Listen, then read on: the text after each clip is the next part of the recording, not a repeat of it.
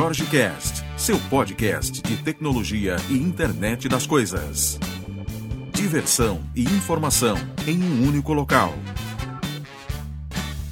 Vamos para mais um programa, hoje um pouquinho mais tarde, saindo do forno quase no, no final aí do dia, porque eu fui experimentar o novo Benihana aqui em São Paulo. Para quem não conhece, é um restaurante que traz a temática da churrascaria da stick house japonesa, né? Onde se faz a comida numa chapa na frente do, do cliente.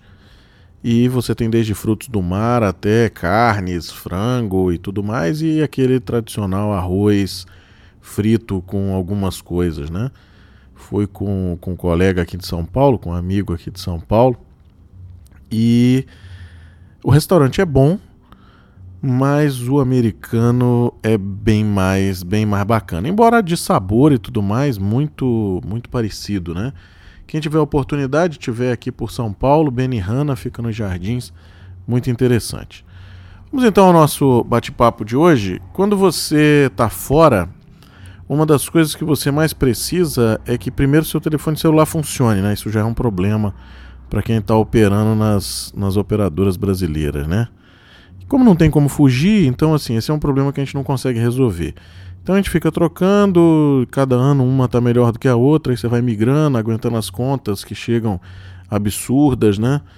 E às vezes você não consegue discutir, porque você não tem coeficiente para discutir, porque é muita coisa em conjunto, né?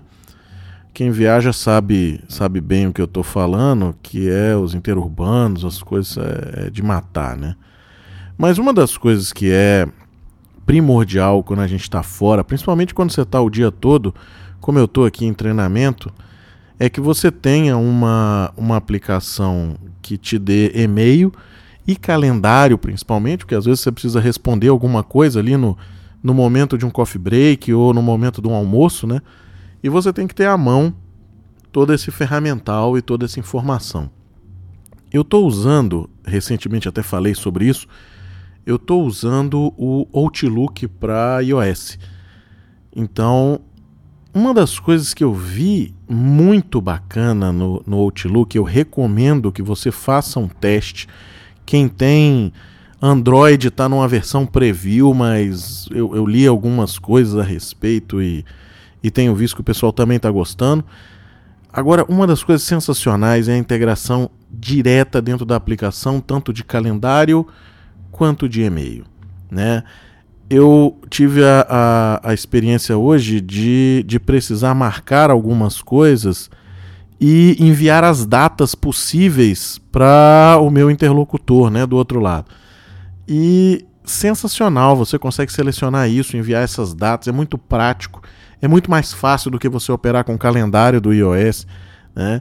E que já era uma coisa que na minha visão era bom, né? Embora eu usasse uma, uma outra app para gerir calendário, mas eu já achava bom.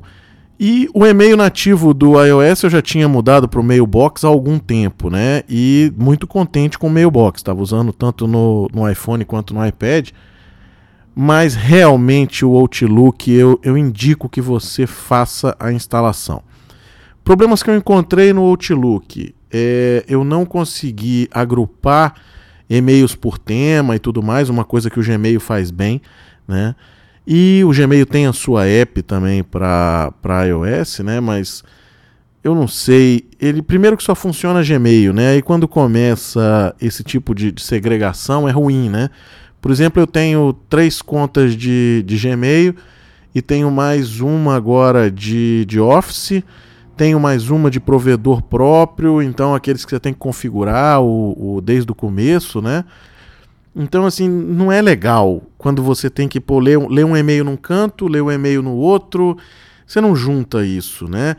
Um dos problemas que eu mais reclamei quando eu comprei o Surface há, há dois anos atrás foi que o leitor de e-mail eu não conseguia juntar todos os inbox, que eu faço isso no Mac com muita facilidade, né? Depois eu descobri como é que fazia no Outlook, você tem que fazer uma pequena modificação, mas agora eu já consigo nativamente. Então, assim, é muito bacana recomendo que você faça uso desse, desse camarada. Pelo menos teste, né? Já que é uma aplicação gratuita, eu acho que vale, vale a pena testar. Estou esperando para ver quando sai o para macOS, né? Ainda não vi, não vi nada. Outra coisa interessante é que eu fiz um, um, uma apresentação hoje, rápida, né? Agora ao chegar aqui no hotel, sobre algumas funcionalidades novas aí do, do Azure, principalmente usando machine learning, né? E para você que está começando aí nesse, nesse mundo de, de Azure, começando no mundo de, de Big Data, começando no mundo aí da mineração, da tomada de decisão, da geração de algumas coisas em relação à informação, né? Que aí você tem uso com, com, com internet das coisas, você tem uso para às vezes comércio eletrônico, né? Essas são as duas aplicações que eu tenho mais visto utilizando e as aplicações naturalmente de, de Big Data, de BI e tudo mais. Mas uma coisa que a gente fez aqui foi uma integração com um dispositivo e eu posso te falar que foi muito rápido, né? E vale a pena. Eu vou falar disso numa próxima ocasião. Eu vou estar tá documentando isso aí também num, num post ou num vídeo, porque a, a, gente ficou impressionado com a coisa, né? Era uma coisa que eu já vinha dando uma olhada há algum tempo e surgiu agora essa oportunidade da gente estar tá usando. E na hora que a gente começou os testes das coisas, fizemos em conjunto, ou seja, uma facilidade monstruosa. Vale muito a pena você abrir o olho para esse, esse mundo. Né? Então dê uma olhada Machine Learning lá no, no Azure, que eu acho que você vai se surpreender com a facilidade que é. Né? Para quem já ouviu falar do tema, para quem já estudou, para quem já viu alguma coisa né, dessa, dessa parte de inteligência, eu acho que vai, vai ter muito proveito utilizando essa, essa funcionalidade. Bom, meus amigos, muito obrigado por mais uma audiência. Amanhã nós voltamos, tá? Grande abraço e até amanhã.